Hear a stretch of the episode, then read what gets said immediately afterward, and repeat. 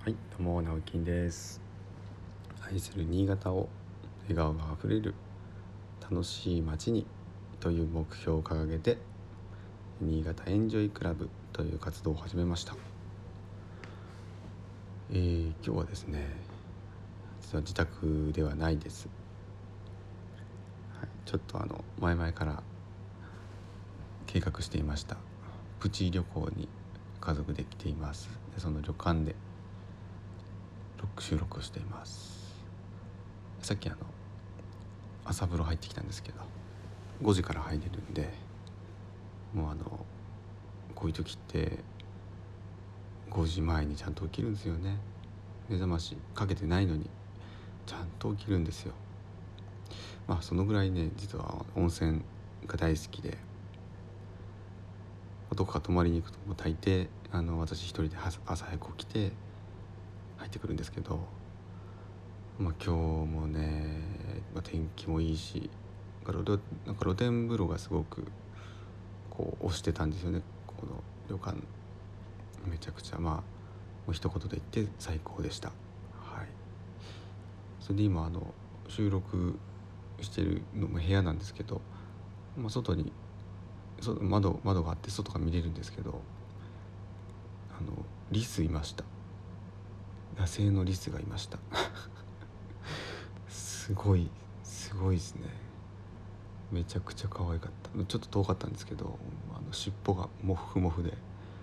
めっちゃ可愛かったですね。はい。今あの妻と上の子供2人はちょっと出かけたのでその隙間に収録をしてますはいえー今日は何を話そうかなと考えてたんですけどまああの日曜日って結構この音声配信しても誰も聞かないみたいなことを結構あの他のこう配信してる方もね言ってたのでまああんまり多分聞かない 聞かれないんだろうなと思いながらも、えーまあ一応日課なのでね撮ってますけどちょっとねまああのなんて言うんでしょう言いづらい話というか、まあ、業界内のね私がこうなんかね思ってたこととかちょっとうまく話せるか分かんないんですけどそんな話をしてみようかなと思うんですけどあの今ね土日は基本的に休みなんですよ。ただあの建築業界って建築業界で、まあ、住宅業界って言ったらあれですかね結構サービス業みたいなところもあって土日休めなかったりすることが多いんですよね。私が最初勤めた工務店も、まあ、その時私独身でしたから20代で、まあ、普通に土日仕事してで定休日が水曜日だったんですね。でその時はあの帰ってその方が都合がよくて平日に休めてどこか行くと、まあ、大体空いてるっていうことがあったのでその時はねすごく良かったんです。うん、別にあのただ、えー一つきあの気になってたのが友達の結婚式とか大体週末だったんでそれにこうあんまり出席できなかったっていうのは出席しづらかったかっていうのはまあ一個あったぐらいでその時は良かったです。でただですねその後まあ結婚しましてで子供が3人5歳0 5歳2歳0歳ですねで、まあ、そんな状況で、まあ、我々家族だけで今、えーまあ、家庭を持ってるわけですけどじゃあ今その土日毎週仕事できるかっていうとやっぱり難しいんですよね。まあできなくはないですけどあのやっぱり何か犠牲を払うというところに行ってしまうんですよね。これってあの建築業に関わらず、まあ、サービス業をしてる飲食店の方とか、ねまあ、美容師さんとか、お店やってる方っていうのは特に個人の方っていうのは、まあ、そこはもう当たり前になってますよね日本社会だと特に。でこれ結構あのなんかみんな当たり前に思ってないっていうのが実はちょっと思っずっと思ってたんですけど、まあ、私もねこうなってみて、ね、実際自分がこういう家庭を持ってみて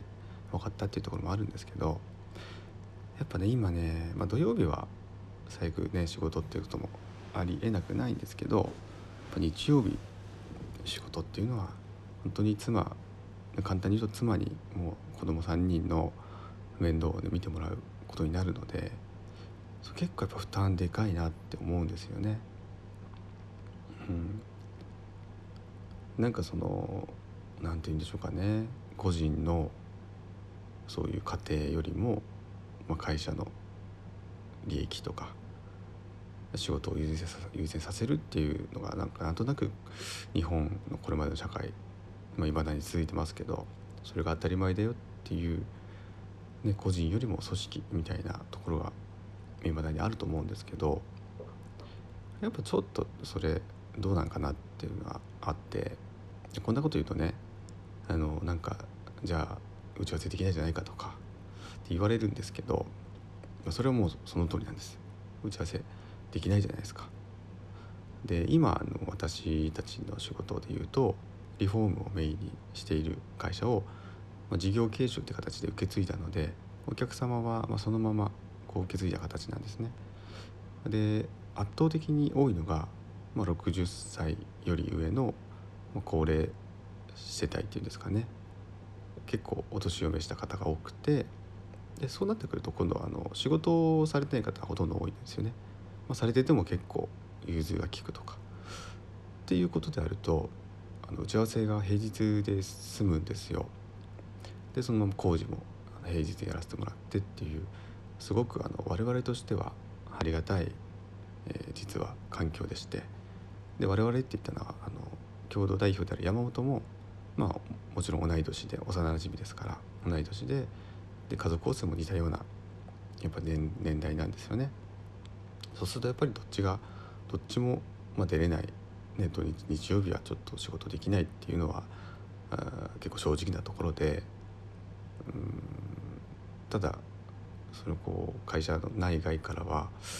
多少やっぱりねその土日仕事した方が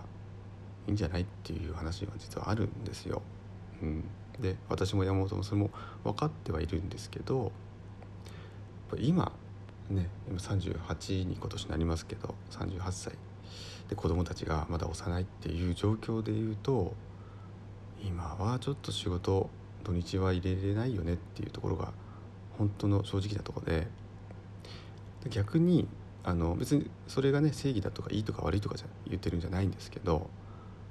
まあ、他の会社さんでねまた私たちと同じような家庭環境で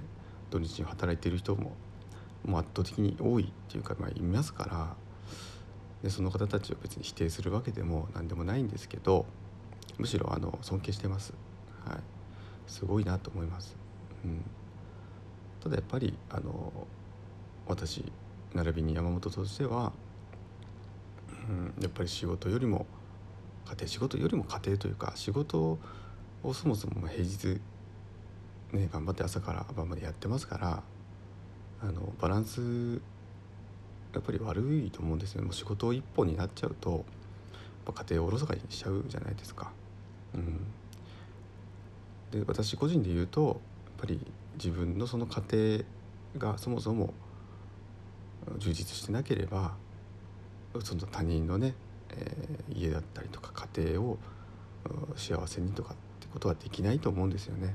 うん、本当の意味で。でそれでいてあの、まあ、家庭と仕事ってこうつい分けちゃいますけどそれ分ける必要ってないと思っていてやっぱりそれひっくるめて私の人生ですし家族の人生ですから、うん、そこって両立できるようにあのうまく調節していくのがまあ、我々大黒柱であるね父親の役割であるかなと思ってはいまあいろいろ言われながらも、うん、会社経営してみてます。はいまあ、これがねいいとか悪いとか本当そういうことじゃなくて、うん、ただただそういう思いがあってで今日なんかもねここ泊まりに来てますけどここで働いているスタッフの皆さんとかのおかげでこんなに、えー、素敵な旅ができてますので本当に感謝したいなと思ったという話です。はい、えー、それでは、えー、今日もあなたにとって笑顔あふれる一日でありますように。それではまた。バイバイ。